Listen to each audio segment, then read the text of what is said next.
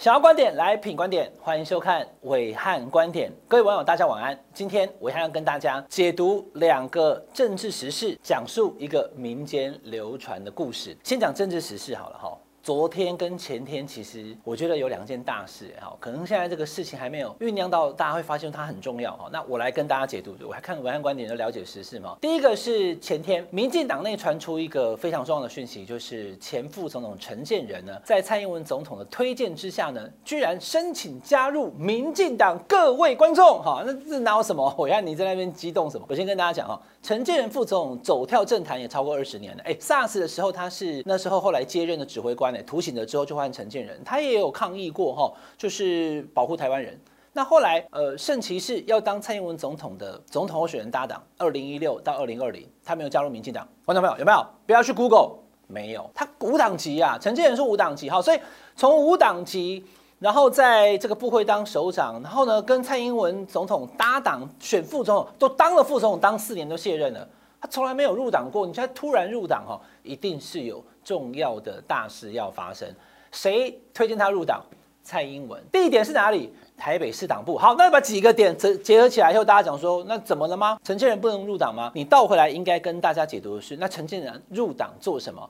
网络上面有好多种版本哈，暐瀚观点跟大家破解，有五种可能，但是这五种当中有三个其实是错的。第一个有人讲说，嘿，要接行政院院长。我先跟大家讲哈，接行政院院长这有没有可能？好，那基本上可能性存在，但很低，因为现在苏贞昌的支持度也回到五成了，四大公投奇迹似的全部逆转。所以我说苏院长会干到年底啦，就是二零二二年的年底的选举再分输赢。如果选得不好，他有可能会下来。那如果选得不好，可能会下来，那还有多久啊？还有九个多月啊！你现在入党不急吧？而且重要的是，来我讲结论你就听得懂了哈。蔡英文总统二零一六年我说他跟陈建仁搭档嘛哈，无党籍的副总统。那请问他的第一任的行政院长是谁？不要再 Google 好，今天我要一直叫他不要 Google 啊。好，我来跟你讲林权，林权那时候也是无党籍，所以要当。行政院院长不需要入党了，安利在所以你说啊，为了要 U B，可能苏院长下来以后去接行政院长，这是错的，因为有这个可能去接，但是他根本不需要入党。而以现在目前其实看起来也没有这个位置可以接，因为苏院长还会继续做下去。我们之前我要跟观点跟大家讲，所以第一个行政院长我打叉，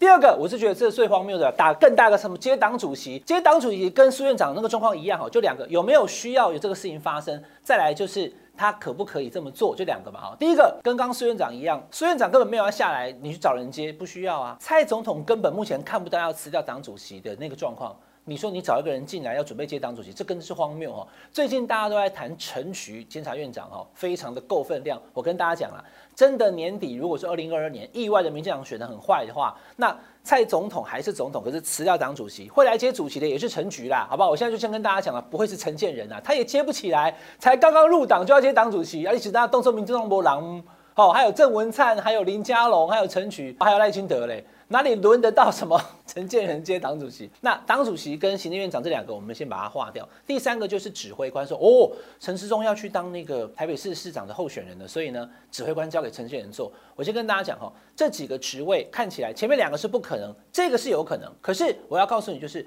有可能，但不需要入党啊。你当指指挥中心指挥官干嘛入党？那两千零三年 SARS 的时候，陈建仁怎么样带领台湾当那时候当卫生署署长了，哦，对不对？所以以上三个都是错的，有可能的其实是两个，就说五个嘛，另外两个台北市长跟二零二四的总统。好，观众朋友，问题来了，台北市长陈建仁副总统放进来，有没有可能选市长？可以哦，那他会不会选还不知道。我觉得蔡总统此举在于做一件事情，就是我时不时的。把我的这个西装外套稍微拉开一下，让你看到我里面还有藏了一支枪。嗯嗯哦，哎，阿发，我有有点紧哦，我开一下再进来。哎，看一下有没有，里面居然藏了一把枪。嘿，他有料，嘿，他带家伙啊，你就会心生忌惮。他把陈建仁发到台北市以后，陈时中就会心生忌惮，赖清德就会心生忌惮。那赖清德台北市关什么事？对，他不一定选台北市市长，他可以选二零二四的中华民国总统。我讲一个故事哦，当年织田信长在本能寺被明智光秀给了结了哈，那那时候讲。说敌人就在本能寺，对不对？Takiwa 轰隆基利阿里有没有冲进去把他杀掉了？当晚如果丰臣秀吉在的话，织田信长是死不掉的。所以如果我的信长在我的身边，秀吉要反，我也不会亡。这个样子有一点像是战国时代的织田信长明治光秀跟丰臣秀吉。织田信长就是蔡英文，赖清德被当成了明治光秀，你你会不会反我？好，怎么办呢？所以赶快把秀吉。那个我一手提拔我最贴心、最信任的人陈建仁拉到身边，让赖清德有所警戒，就这么简单。马上讲第二个时事分析，它是连贯题。前天讲陈建仁入党，昨天呢，民进党中央讲说，哦，我们这些所有的选对会的九大咖都不可以跟候选人挂招牌。我先跟大家讲哦，以往初选没有这种事，过去没有，这次特别有，为什么？那你讲说九大咖是哪九大咖的？我念给大家听哦。蔡英文总统、赖清德副总统、苏贞昌院长、立法院的总召柯建铭，另外三个市长哈，就是陈其迈、郑文灿跟前市长林佳龙，以及这个负责辅选的秘书长啦哈，洪耀福跟林锡耀，这样九个人。不能挂广告，我先把洪耀福跟林锡耀先剔除了，因为我们今天都用消序法嘛。拍谁，我是没有看到有人挂你们两个广告，不是你们不重要哦，因为你们属于幕僚人员。有挂最多的人是谁？是赖清德。屏东的钟嘉宾不但挂赖清德，而且还有赖清德推荐。整个台南要选议员的人，通通没有人不挂赖清德啊。正国会也很多，林佳龙他的议员好就有很多人挂。可是以市长层级来讲的话，因为屏东那一局杀得火热，我们谈过了，是不是剑指赖清德？我觉得是，所以连续两个动作，陈建仁入党不能挂招牌，都在剑指赖清德。做什么呢？先前我们讲赖清德去美国回来以后，看起来我现在一直说嘛，二零二四八十七八是赖清德。那现在看起来，不但是黄维汉在讲哦，美岛电子报啦。其他的民意机构啦，都做出赖清德目前的二零二四的总统的支持度都高于侯友宜，越越越来越多。因为蔡总统的任期到二零二四年的五月二十号，离我们今天还有两年两个多月，将近三个月。我、哦、还有两年多任期，你知不知道，你怎你得变老多吗？全台都挂你的广告，所以要敲打敲打，让赖清德知道谁才是老大。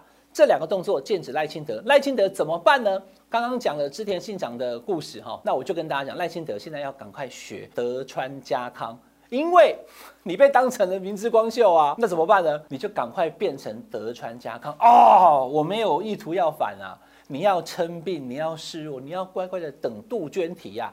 杜鹃的故事史上有名，织田信长、丰臣秀吉跟德川家康。织田信长第六天大魔王来了，看到杜鹃，给我叫不叫斩了。丰臣秀吉来的时候，给我叫不叫我就跳舞给你看，送你黄金，喂你吃好吃，拜托啦，讨好你哦。两个人作风不同。那德川家康呢？给我叫吗？没有，他就他什么都没讲，就坐在杜鹃前面，就这样看着他。那我们现在快转哦，快转十年，我就等你叫，好，等到最后就会提忍。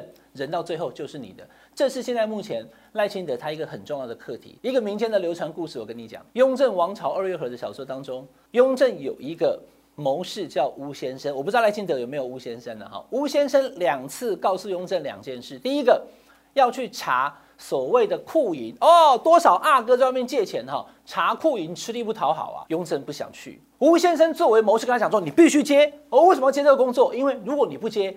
就没有人替皇上分忧解劳，心不甘情不愿跑去接了。接完之后，哎，没想到皇上对他大为赞赏。哎，吴先生你对了。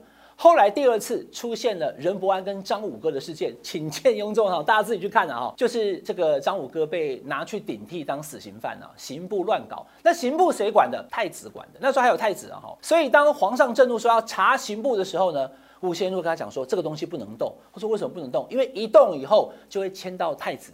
迁到太子，太子就会被废。太子被废，皇上转过头来看，谁害我太子被废？虽然太子非常的肥类了哈，就是你四阿哥雍正。所以呢，这个时候呢，你就没有机会争大位了。叫他不接，他硬要接，他想接，接上去了怎么办呢？还有一步，就叫做称病不出啊，赶快洗冷水澡，然后烤火炭，洗冷水澡烤火炭，大冬天的，好，这真的发烧了，生病躺在家里，没有办法接那个任务了。烫手山芋不要碰，这就是吴先生跟雍正的故事。称病示弱不出，此刻赖清德显然被当成了芒刺在背的明智光秀。你得学习德川家康，称病不出。所谓不争是争，慢慢等，最后大卫就会迎面而来。如果此刻你还要去争，他说选对会不能挂广告，是不是？好，那我就退出选对会啦。那你就会被蔡总统当成是心头大患。此刻的。赖清德跟蔡英文的关系非常微妙，因为改善的关系呢，还是没有完全的让蔡总统对于二零一九的背刺案，你怎么跑出来挑战我事宜？所以这时候赖清德的动作非常重要。其实这个故事我以前也跟大家讲过了哈，什么时候讲？二零一九年的五月我讲过，讲给谁听？韩国瑜听，还是那句话，不争是争，争是不争。现在在争大位的人，其实你争不到大位。你说我不要争大位的人，最后。才会有大卫，这是赖清德必须要面对他跟他的顶头上司蔡总统之间，他们两个微妙关系的问题。以上是这个礼拜的伟汉观点，我们下礼拜再见，请大家订阅评观点 YouTube 频道，订阅、分享、开小铃铛，拜拜。